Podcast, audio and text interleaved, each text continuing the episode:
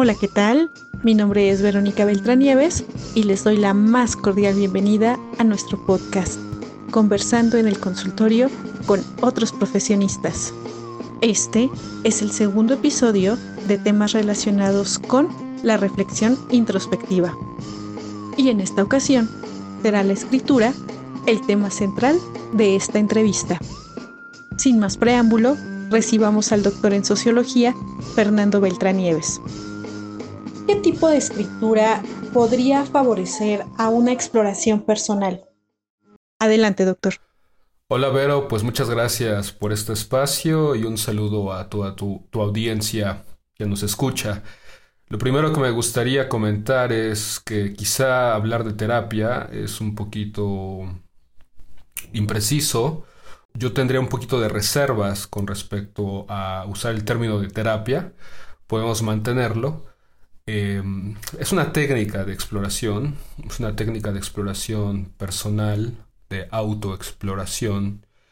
Y bueno, en esta entrevista espero poder aclarar los, em, los detalles, las incógnitas sobre qué significa ver a la escritura como una, como una terapia, como una técnica de, de ayuda personal.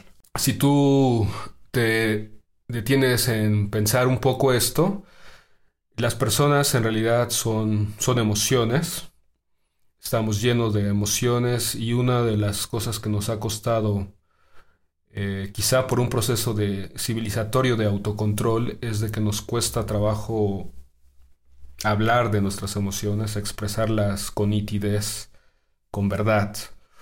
Entonces, cada vez que una una obra de arte te, te, emociona, ¿no? Una música, una novela, una pintura, es porque conecta algo con, contigo, algo inmediatamente se conecta contigo. Y entonces lo que se trata es de escarbar, bucear en nuestra subjetividad, porque si tenemos claridad sobre qué, qué, qué, somos, qué tipo de personas somos, qué tipo de emociones están en juego, en qué situaciones yo reacciono así, asá, pues ayuda mucho en entender de qué estamos hablando. Desde luego las emociones no son las únicas características que nos, que nos componen, ¿no? La inteligencia, otro tipo de habilidades, pero el mundo de las emociones es el mundo que se trabaja en este tipo de, ejercicios de escritura, porque, bueno, las emociones son palabras, las situaciones que desencadenan em, emociones están también eh, conectadas con, palabras, son frases que uno tiene a, la distancia o posteriormente uno, uno puede reconstruir y, escribir.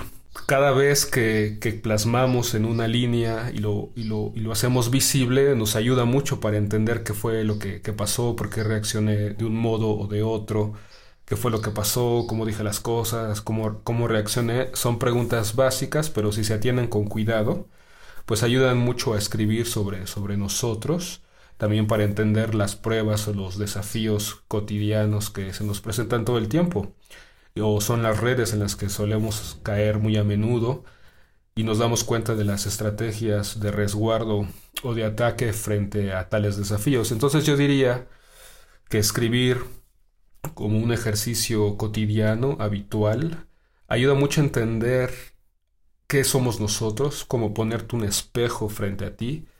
Y la experiencia que yo tengo, yo, llevo muchos años en, esto de, escribir, me ha ayudado mucho a entender cómo, cómo son las situaciones. Es como cuando ves un poco el código de las, de las situaciones y ya entiendes cómo, cómo, cómo leer cierto tipo de, de experiencias o de desafíos y ayuda mucho porque son experiencias que, son recurrentes, ¿no? Eh, somos también personas que tenemos hábitos y costumbres, entonces entender un poco eso nos ayuda a, nuestra reacción, nuestra, nuestra sociabilidad, nuestra comunicación, sernos más, um, más humanos, eh, más comprensivos, más empáticos. Son, son ese tipo de, de puertas de, de emergencia, si tú quieres, para, para entender el, el mundo que nos rodea. Correcto.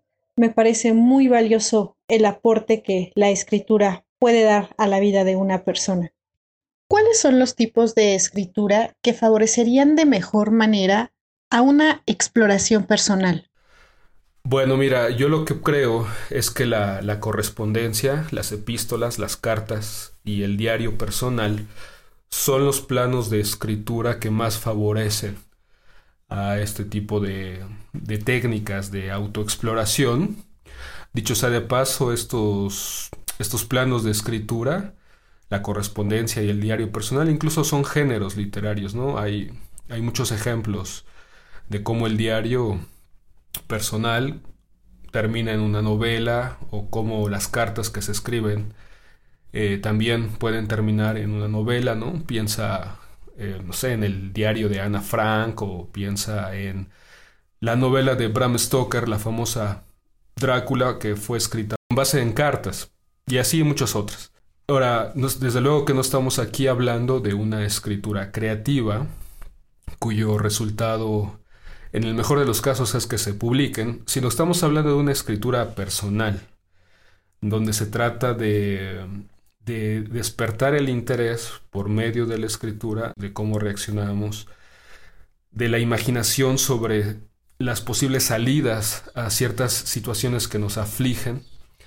Un ejemplo sería escribirme una carta que me llega del futuro sobre cómo que salí de un problema que, me atormentaba. Entonces es un, es un ejercicio de, autoexploración, es un ejercicio muy, um, muy interesante en el, con los resultados que se van obteniendo.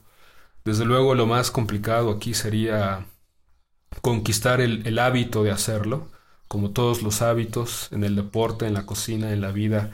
Los comienzos son los difíciles, pero ya conquistado ese hábito, empieza a ver uno la necesidad incluso de, escribir lo que pasa. son confesiones, son, son reflexiones, son ideas, son emociones.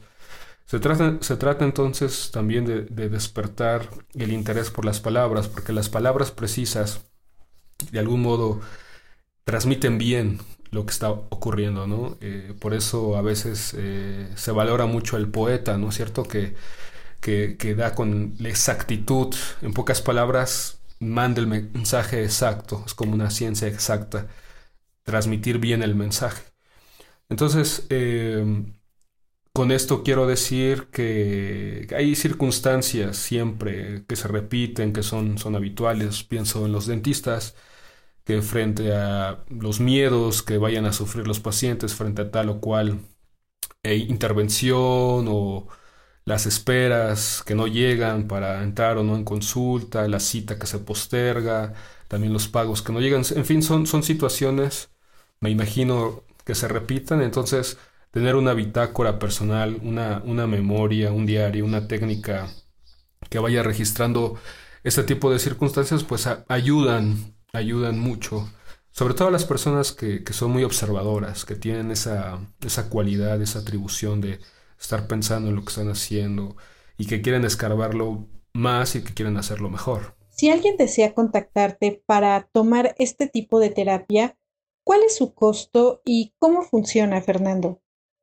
La prueba más complicada y la más inmediata es que podamos hacer un hábito, tenerlo, conquistarlo y que nos empiece a, funcionar.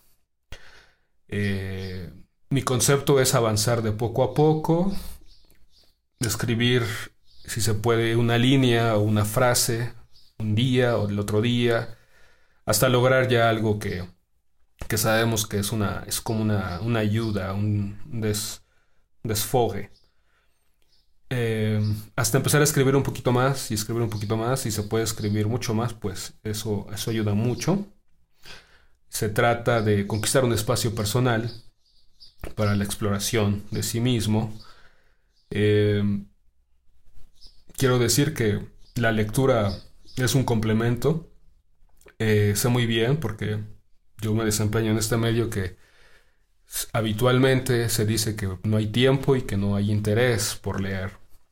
Entonces ahí tenemos que robarle el tiempo al tiempo y eh, incentivar un interés poco a poco sobre temas que nos, que nos gusten, que sabemos que hay siempre hay temas que nos llaman la atención y leer para adquirir vocabulario, eh, estrategias de lectura, modos de leer. es muy importante, la lectura ayuda mucho. Para los fines que se persiguen, pues eh, Internet, las mensajerías instantáneas, los chats ayudan mucho a, a, empezar esto con los ejercicios recomendados como las cartas, como los diarios, y que la comunicación sea de ida y vuelta. Y bueno, como no se trata de obtener en un primer contacto un diagnóstico certero o de una, un resultado inmediato, los precios de este tipo de, de técnicas pues fluctúan, varían. Yo diría desde ya que para iniciar una sesión con, el, con alguien interesado, pues va de los 300 pesos de inicio. Vemos, vemos un tiempo que va a durar, pienso yo, tres meses. Y ya después vemos los resultados. Puede ser que alguien quiera detenerse o alguien quiera avanzar otro poco. Consumado este hábito, las posibilidades son mucho mayores, enriquecedoras, inesperadas, empieza a gustarnos más. Es lo que a mí me pasó a mí, es lo que le pasó a gente que lo ha hecho. Y ya está dentro del sistema, ya estás dentro de, uno mismo, que es reflexionar en, la mañana, en la tarde, en la noche, en el transporte. En cualquier momento llega la idea y, se redacta, se escribe, ¿no? Este es, es, um, es muy importante el registro. Entonces, para terminar, diría que funciono yo como un colaborador, más activo en los inicios, desde luego, que son los, es el periodo más frágil, como un incitador, como un trampolín. Pero en realidad depende de los esfuerzos de la, de la persona, sobre qué tan hondo quiere escarbar sobre sí mismo y el mundo que les rodea. Yo los invito a experimentarlo, como se dice, no se pierde nada, y verán que es una actividad llena de sorpresas, de retos, de grandes, em, de grandes expectativas, pero al mismo tiempo de eh, resultados inesperados. ¡Ay, qué interesante! Y por supuesto, muy accesible también para el beneficio que alguien que desea tomar esta terapia puede lograr. Estimados dentistas, como pueden darse cuenta con esto que nos platica Fernando, tomar una terapia a través de la escritura puede favorecer mucho a conectarse con uno mismo y escudriñar temas que estaban pendientes y que nosotros mismos podemos darle eh, salida de una manera favorable. Los invitamos a escribir sus historias y, ¿por qué no?, el libro de su vida. Con esto, damos por finalizada esta entrevista. Muchas gracias, Fernando por abrir estos espacios y todo tu conocimiento y experiencia puesto al servicio de los demás. Finalmente quiero agradecerte, Vero, este espacio, esta charla y desearte la mejor de las suertes en esta serie de podcasts que estás realizando con otros profesionistas. Hasta la próxima, Vero. Y a ustedes, querida audiencia, muchas gracias por brindarnos su atención. Nos escuchamos pronto en el siguiente podcast.